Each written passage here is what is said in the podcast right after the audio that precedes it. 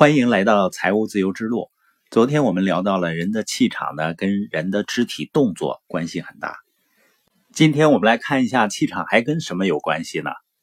气场呢，还和我们每一个人的心理状态息息相关。其中最重要的一个心理状态就是自信啊。我们都知道自信很重要，但自信不是说一挥手就能马上出现的。对这个呢？作者建议我们要拥有一点盲目的自信，也就是通过简单的心理调节、自我暗示，让自信快速的出现。比如说，在交流前，哪怕你是通过微信和别人交流，或者是在演讲的时候，你要坚信自己的观点有价值、有吸引力，对对方一定有帮助。这种坚信的程度呢，就像你相信自己的性别一样。你有没有发现，一个人对自己表达的观点拥有信心的时候，他的语气、声调和感染力都会不一样。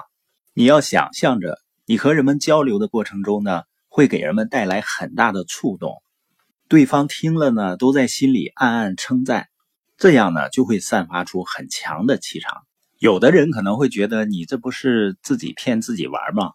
实际上，你看自信是什么呢？它就是对自我的认知啊，自我形象。一个人的自信呢，虽然说和自我的境况有关系，但是呢，它更跟你如何看待自己有关。就像你周围有没有这样的人啊？长得挺好看的，但是他对自己的长相呢，还是没有自信。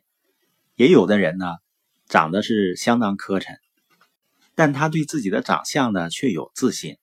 所以呢，在我们底气不足的时候啊，我们都可以通过放大自己的优势，或者呢忽略对自己不利的实际情况，来增强自己的信心。